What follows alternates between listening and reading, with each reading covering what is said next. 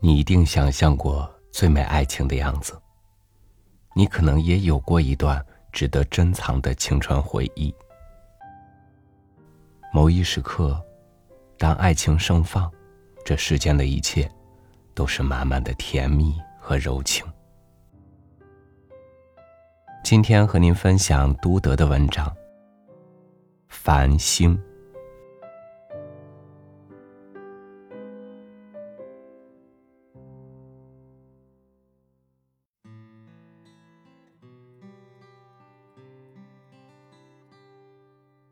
在吕贝龙山上看守羊群的那些日子里，我常常一连好几个星期一个人也看不到，孤孤单单的，和我的狗布拉里，还有那些羔羊待在牧场里。有时，鱼儿山上那个隐士为了采集药草，也从这里经过；有时，也可以看到几张皮埃蒙山区煤矿工人黝黑的面孔。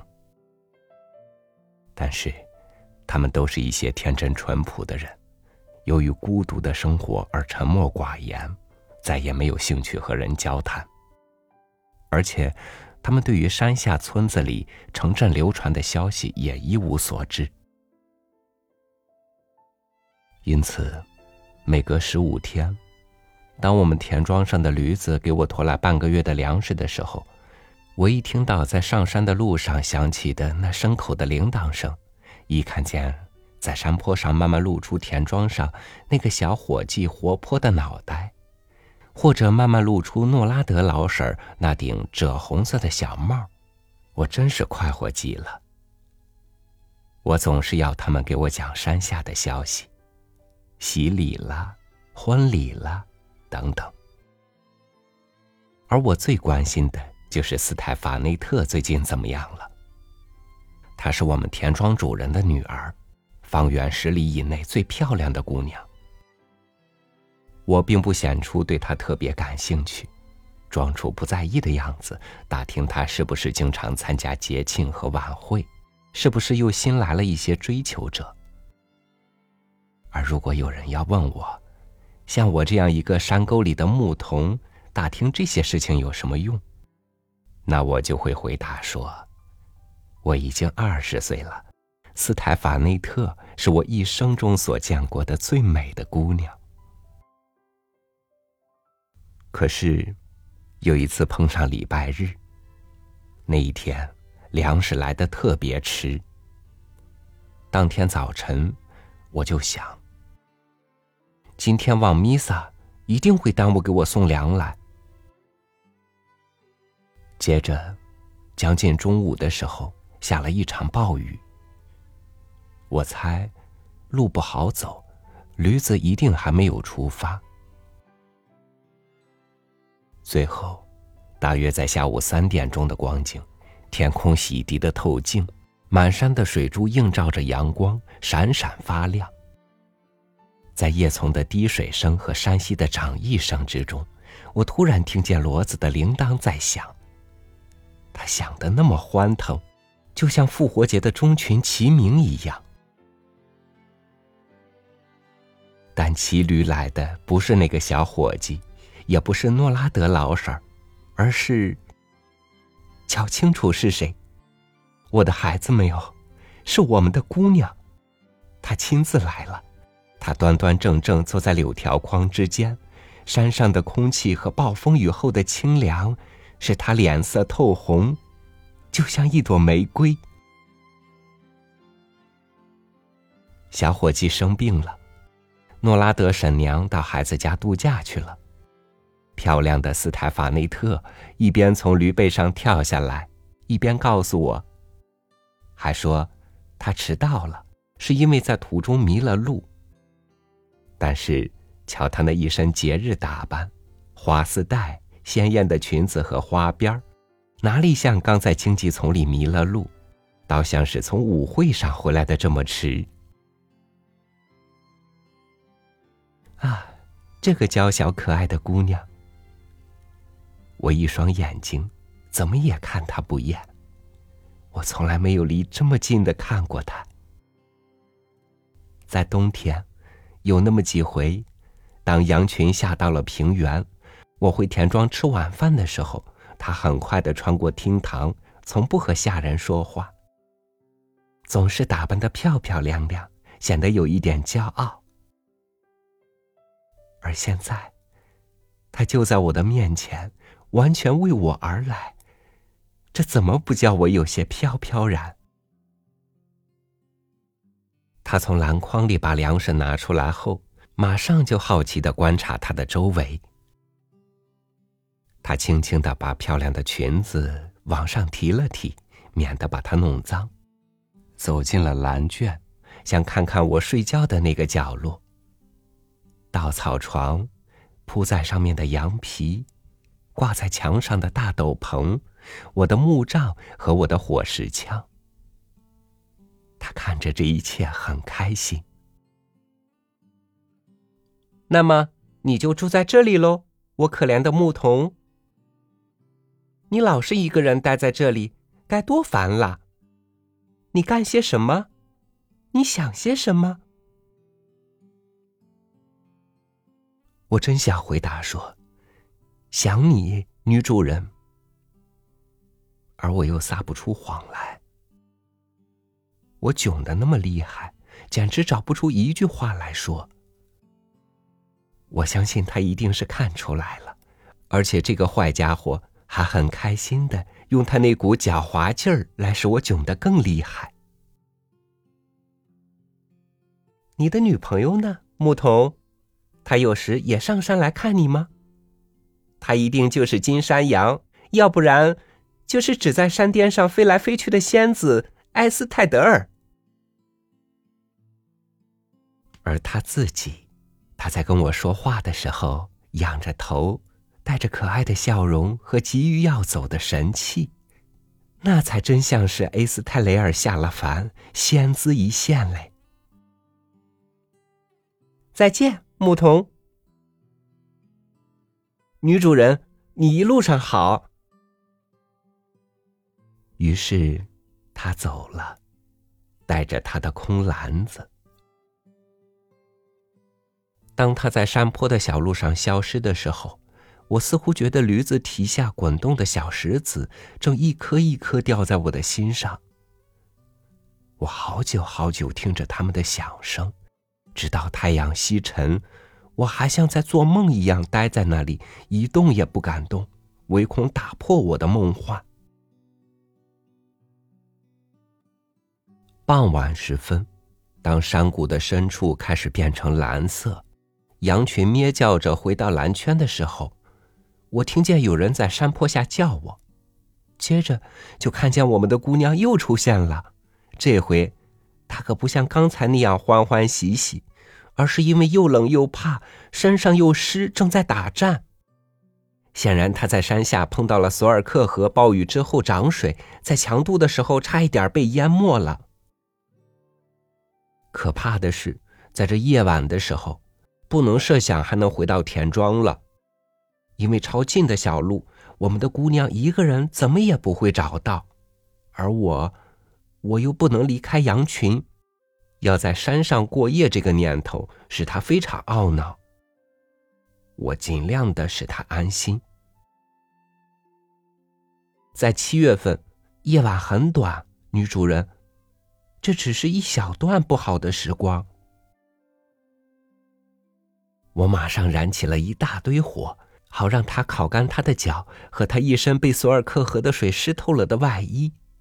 接着，我又把牛奶和羊奶酪端到他的面前。但是这个可怜的小姑娘既不想暖一暖，也不想吃东西。看着她流出了大颗大颗的泪珠，我自己也想哭了。夜幕已经降临，只有一丝夕阳还残留在山巅之上。我请姑娘走进蓝圈去休息。我把一张崭新漂亮的羊皮铺在新鲜的稻草上，祝她晚上睡得好之后，就走了出来，坐在门口。上帝可以作证，虽然爱情的烈火把我身上的血都烧起来了。可我没有起半点邪念。我想着，东家的女儿就躺在这个蓝圈的一角，靠着那些好奇的看着她熟睡的羊群，就像一只比他们更洁白、更高贵的绵羊。而他睡在那里，完全是信赖我的守护。这么想着，我只感到一种无比的骄傲。我这时觉得，天空从来没有这么深沉，群星也从来没有这么明亮。突然，蓝卷的栅门打开了，美丽的斯泰法内特出来了。他睡不着。羊儿的动弹使稻草发响，他们在梦里又发出叫声。他宁愿出来烤烤火。看他来了，我赶快把自己身上的山羊皮披在他肩上，又把火拨得更旺些。我俩就这样靠在一起坐着，什么话也不讲。如果你曾经在迷人的星空之下过过夜，你当然知道，正当人们熟睡的时候，在夜的一片寂静之中，一个神秘的世界就开始活动了。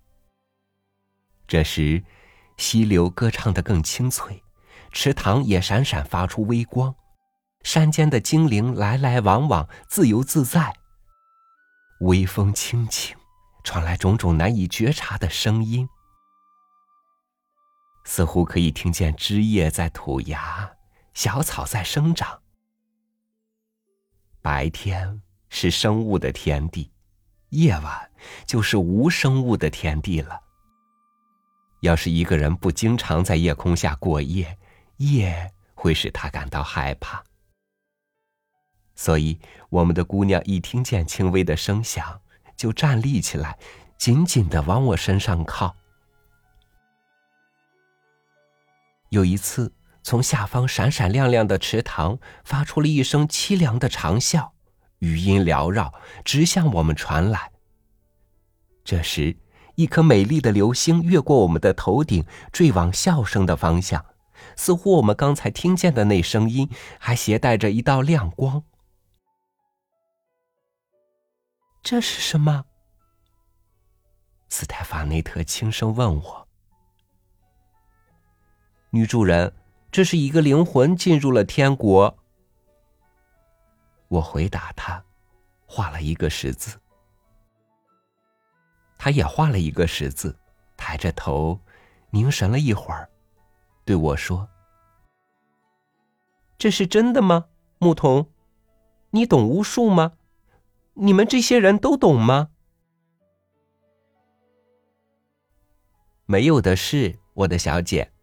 不过，我们住在这里，离星星比较近，所以对天上发生的事，比山下的人知道的更清楚。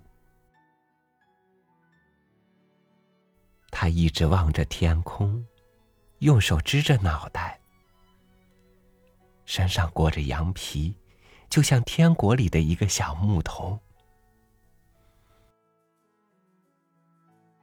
瞧，那么美。我从来没有见过这么多星星。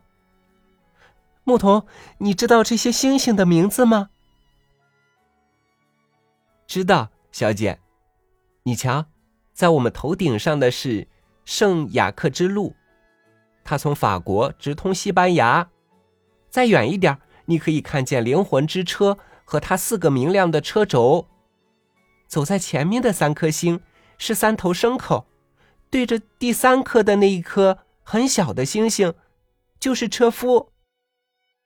你看见周围那一大片散落的小星吗？那都是仁慈的上帝不愿意接纳进天国的灵魂。稍微低一点，那是坝子，或者又叫三王。那个星座可以给我们牧人们当时钟。我现在只要一望它，就知道已过了午夜时分。再稍微低一点，老是朝着南方的，是米兰的约翰。它闪闪发光，是群星的火炬。我给你讲讲我们牧人对他的传说。有一天夜里，米兰的约翰和三王以及北极星被邀请去参加他们朋友的婚礼。北极星急急忙忙从上面那条路先出发了，三王下面那条路超近追上了他。但米兰的约翰这个懒家伙，他睡得很迟才起来，一直就落在后头。他很恼火，为了要阻止他的两个同伴，就把自己拐杖向他们扔去，所以三王又叫做米兰的约翰的拐杖。不过。所有这些星星中最美的一颗，是我们自己的星，那就是牧童的星。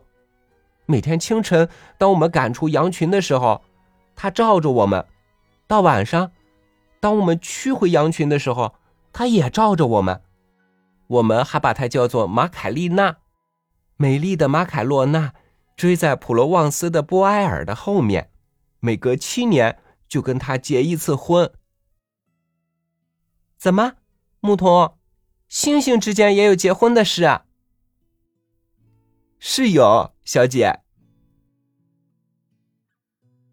正当我想要向他解释星星结婚是怎么回事的时候，我感到有样清凉而柔细的东西轻轻的压在我的肩上。原来是他的头因为瞌睡而垂了下来，那头上的丝带、花边儿。和波浪似的头发，还轻柔可爱的紧挨着我。他就这样一动也不动，直到天上的群星发白，在初升的阳光中消失的时候。而我，我瞧着他睡着了，心里的确有点激动。但是，这个皎洁的夜晚。只使我产生一些美好的念头。我得到了他圣洁的守护，在我们周围，群星静静的继续他们的行程，柔顺的像羊群一样。我时而这样想象：星星中那最秀丽、最灿烂的一颗，因为迷了路而停落在我的肩上。睡着了。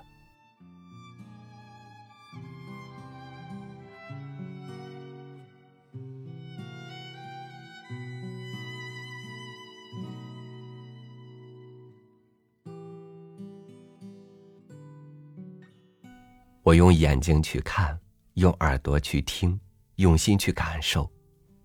人生短暂，我总想去领略人间更多的风景，直到有一天。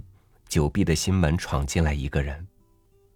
他不必说话，只在他闪亮的眸子里，我就美美的过完了一生。感谢您收听我的分享，欢迎关注微信公众号“三六五读书”，收听更多经典文章。我是超宇，祝您每天都有好心情，也祝您晚安，明天见。